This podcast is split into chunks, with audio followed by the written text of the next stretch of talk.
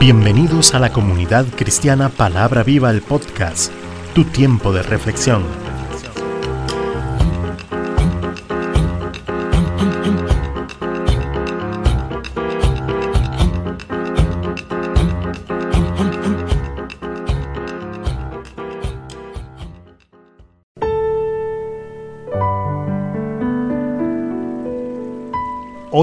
Con José Alberto Delgado.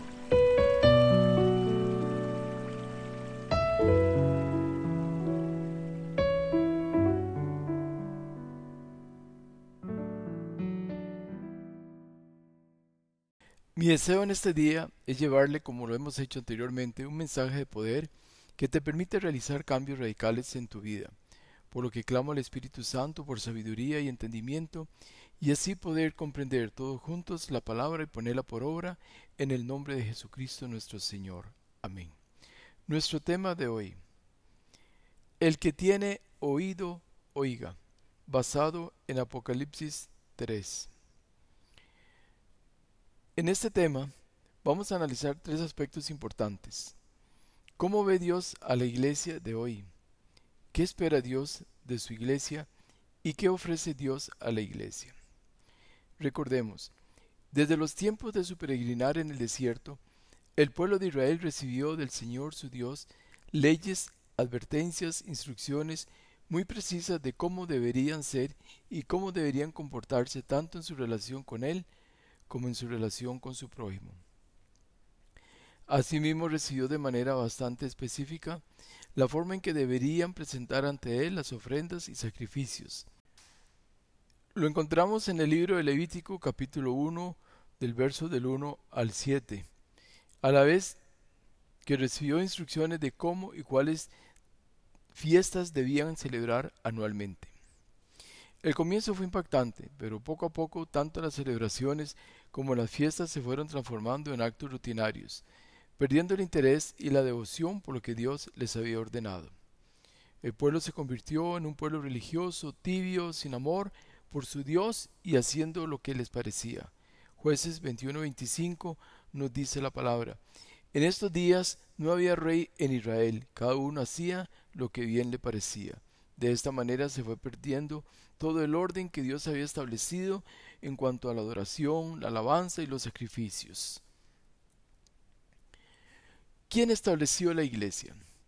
El Nuevo Testamento enseña que Jesús estableció una iglesia. Mateo 16, 18. Y yo también te digo que tú eres Pedro y sobre esta roca edificaré mi iglesia, y las puertas del Hades no prevalecerán contra ella. ¿De quién es la iglesia? De Jesucristo. Y cualquier grupo o congregación que se salga del contexto de la doctrina de Cristo, Mateo nos dice, Mateo 15, 9, pues en vano me honran, enseñando como doctrinas mandamientos de hombres. Y también Juan afirma lo siguiente en 2 Juan, verso 9. Cualquiera que se extravía y no persevera en la doctrina de Cristo no tiene a Dios. El que persevera en la doctrina de Cristo, ese sí tiene al Padre y también tiene al Hijo. ¿Quiénes pertenecen a la iglesia? En el libro de los Hechos encontramos en el capítulo 2, 3b, y el Señor añadía cada día a la iglesia los que habían de ser salvos. Juan nos dice que los salvos son todos aquellos que han creído en Jesucristo y que el Padre nos ha hecho sus hijos. Juan 1.12, mas a todos los que le recibieron, a los que creen en su nombre, les dio potestad de ser hechos hijos de Dios. Además de esto, dice en su palabra Hechos 2.41. Así que los que recibieron su palabra fueron bautizados y se añadieron aquel día como tres mil personas. Y verso 42, y perseveran en la doctrina de los apóstoles, en la comunión unos con otros, en el partimiento del pan y en las oraciones.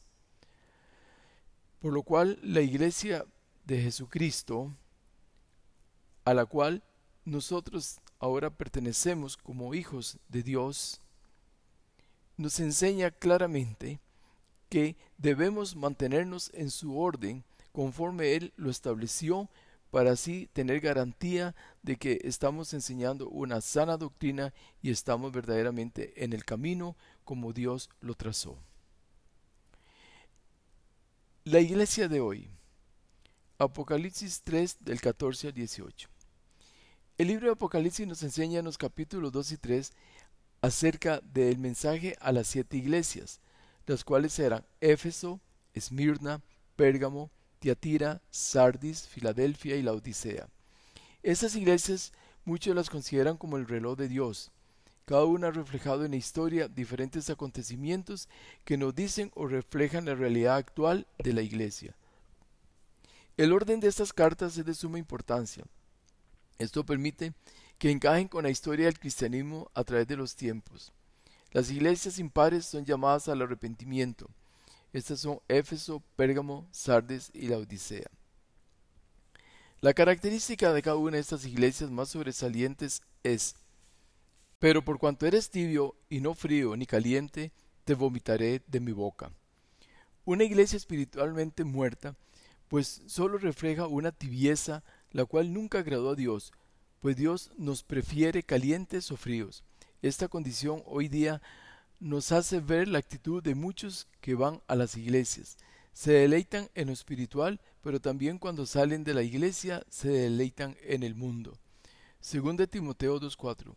Ninguno que milita se enreda en los negocios de la vida, a fin de agradar a aquel que lo tomó por soldado. Según de Pedro 2.20. Ciertamente, si habiéndose ellos escapado de las contaminaciones del mundo, por el conocimiento del Señor y Salvador Jesucristo, enredándose otra vez en ellas son vencidos, su postrer estado viene a ser peor que el primero. Dios no quiere esta actitud en nuestras vidas, pues nos dice que nuestro sí sea sí y nuestro no sea no. Santiago 5:12. El estado de tibieza hace que la persona se vuelva orgullosa y dependiente de sus propios recursos y de sus propias fuerzas. Una cosa es lo que verdaderamente somos y otra lo que nos creemos que somos.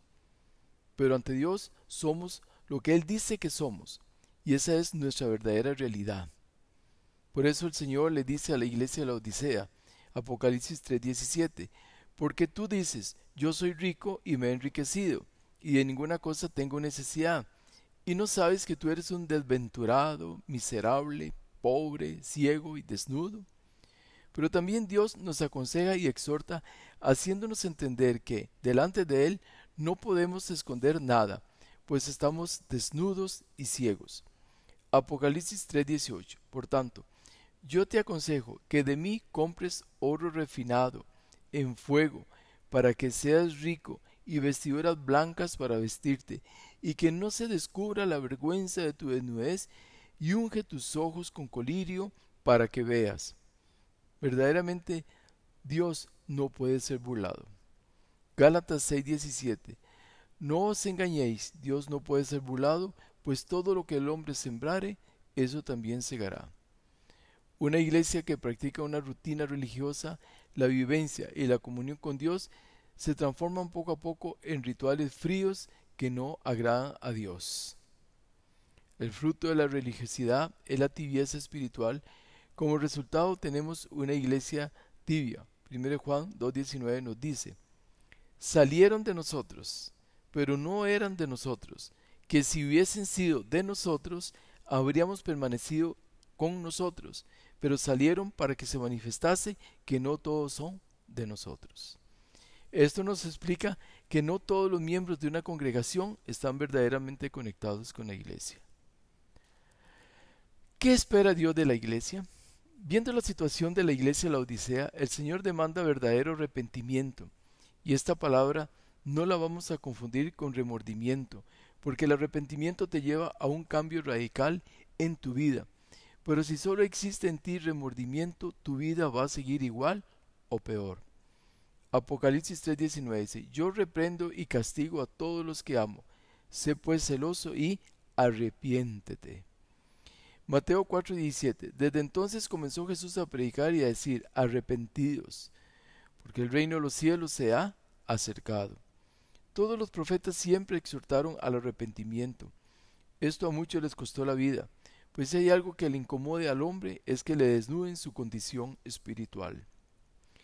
Debemos ser conscientes y aprender a reconocer nuestra condición de pecadores, al igual como lo hizo el Hijo pródigo. Lucas 15, 17. Y volviendo en sí, dijo, ¿Cuántos jornaleros en casa de mi padre tienen abundancia de pan, y yo aquí perezco de hambre? Me levantaré e iré a mi padre, y le diré, Padre, he pecado contra el cielo y contra ti. Ya no soy digno de ser llamado tu hijo. Hazme como a uno de tus jornaleros. Esto nos recuerda que es mejor humillarnos delante de Dios y que no seamos humillados por Él. Todos los líderes debemos humillarnos y arrepentirnos delante de Dios, conscientes de nuestra responsabilidad con Dios y con la iglesia. Joel 2.15 Tocad trompeta en Sión, proclamad ayuno, convocad asamblea.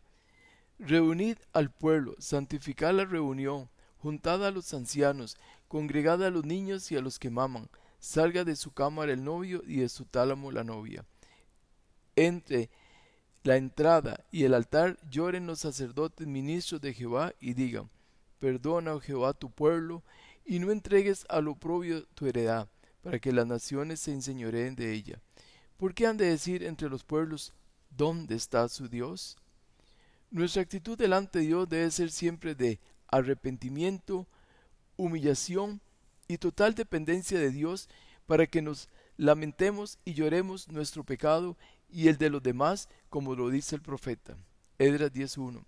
Mientras oraba Edras y hacía confesión, llorando y postrándose delante de la casa de Dios, se juntó a él una muy grande multitud de Israel, hombres, mujeres y niños, y lloraba el pueblo amargamente, y también encontramos en Mateo 5, 3, 4, Bienaventurados los pobres en espíritu, porque de ellos es el reino de los cielos. Bienaventurados los que lloran, porque ellos recibirán consolación. ¿Qué ofrece Dios a la iglesia?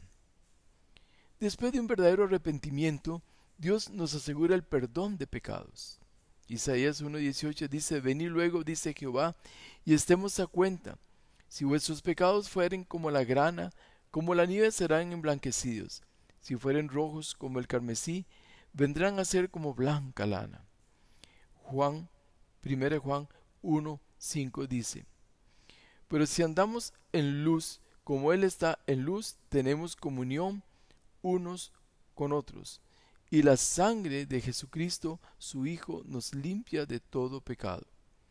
Si decimos que no tenemos pecado, nos engañamos a nosotros mismos y la verdad no está en nosotros.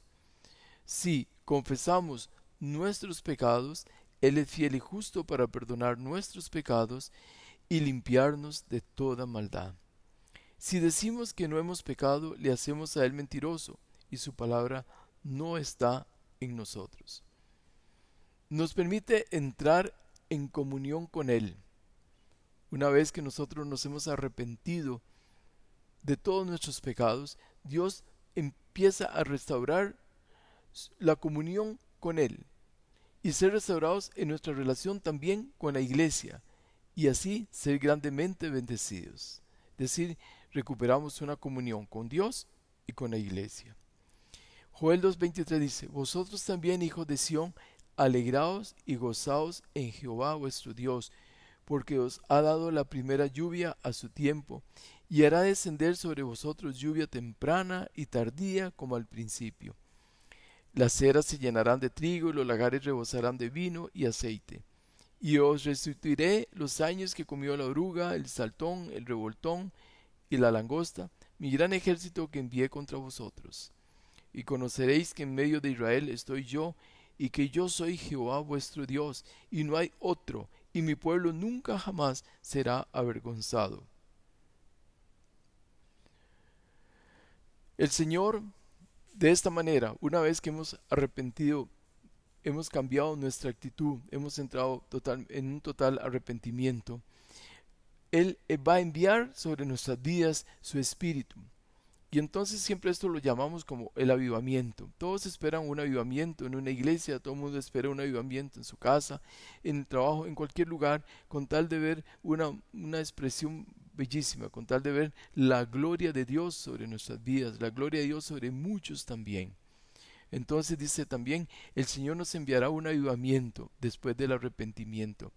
Hechos 2.4, y fueron todos llenos del Espíritu Santo, y comenzaron a hablar en otras lenguas según el Espíritu les daba que hablasen. El avivamiento es ser llenos del Espíritu Santo. Y cuando usted es lleno del Espíritu Santo, esto provoca tres acciones sumamente importantes. Esto le va a dar claridad si usted ha sido avivado verdaderamente por Dios. Primero, los creyentes viven guiados bajo la palabra de Dios. Usted va a empezar a sentir un gran deseo, una gran hambre por la palabra de Dios. Algo que usted siente como que no se sacia. Quiere cada día más y más y conocer más acerca de Dios a través de su palabra. Segundo, la iglesia es guiada por el Espíritu Santo.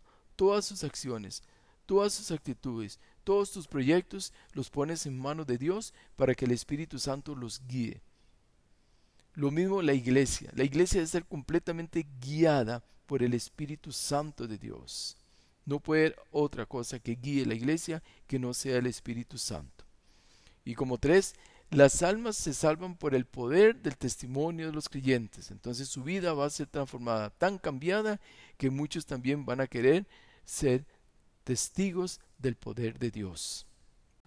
Nuestro Dios es un Dios de oportunidades. Él nos permite, a través de estas oportunidades que Él nos presenta, a través del tiempo en el escuchar su palabra, de los testimonios, que todos nos vayamos conduciendo hacia un arrepentimiento. Él no quiere que ninguno se pierda. Él quiere que todos lleguemos verdaderamente a donde Él quiere que todos estemos, en su presencia, a través de un arrepentimiento en nuestras vidas, a través de un cambio grande en nuestras vidas que nos conduzca verdaderamente hacia la vida eterna. Según de Pedro 3, 9, 9 dice, el Señor no retarda su promesa, según algunos la tienen por tardanza, sino que es paciente para con nosotros, no queriendo que ninguno perezca, sino que todos procedan al arrepentimiento. Muchos se enfriarán, otros no entenderán que Dios les está llamando. Algunos permanecerán en sus pecados, pero los justos crecerán en su justicia y los santos en su santificación. Apocalipsis 22, 11, 11 dice 11. Apocalipsis 22, 11. El que es injusto sea injusto todavía, y el que es inmundo sea inmundo todavía, y el que es justo practique la justicia todavía, y el que es santo santifíquese todavía. Para aquellos que me escuchan que no han conocido de Jesucristo, quiero decirles que para ustedes existe una esperanza viva. Apocalipsis 3:20 dice, He aquí, yo estoy a la puerta y llamo. Si alguno oye mi voz y abre la puerta, entraré a él y cenaré con él y él conmigo. Al que venciere, le haré que se siente conmigo en mi trono, así como yo he vencido y me he sentado con mi Padre en su trono. Y Apocalipsis 3:22 dice, el que tiene oído, oiga lo que el Espíritu dice a las iglesias. Solamente tienes que abrir esa puerta para que Jesús entre en tu corazón. Yo te invito a que hagas conmigo esta oración. Dios eterno, hoy me acerco a ti reconociendo que soy un pecador y me arrepiento de mis pecados que he cometido contra ti Señor. Quiero que entres en mi corazón.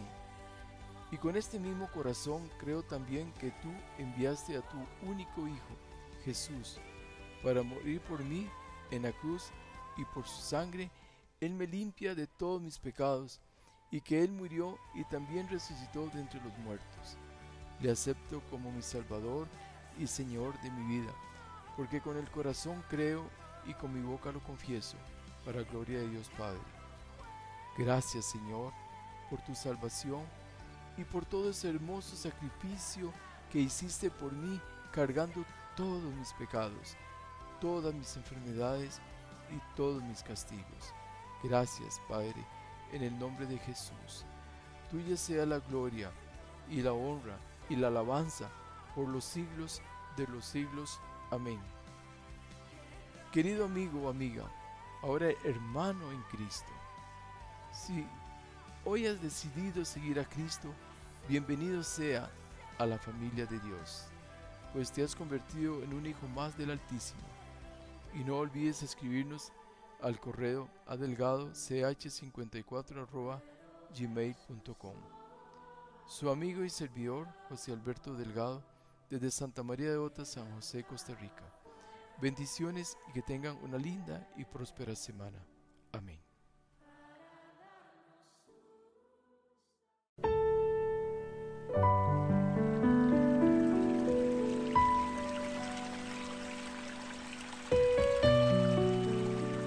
Gracias por escuchar este episodio.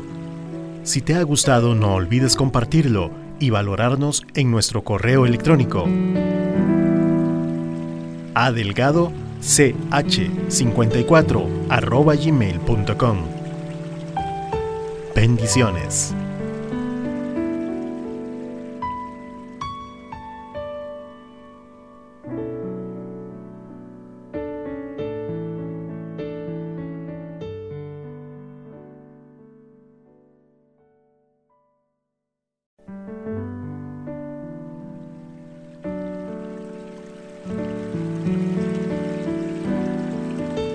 Comunidad Cristiana Palabra Viva, todos los derechos reservados.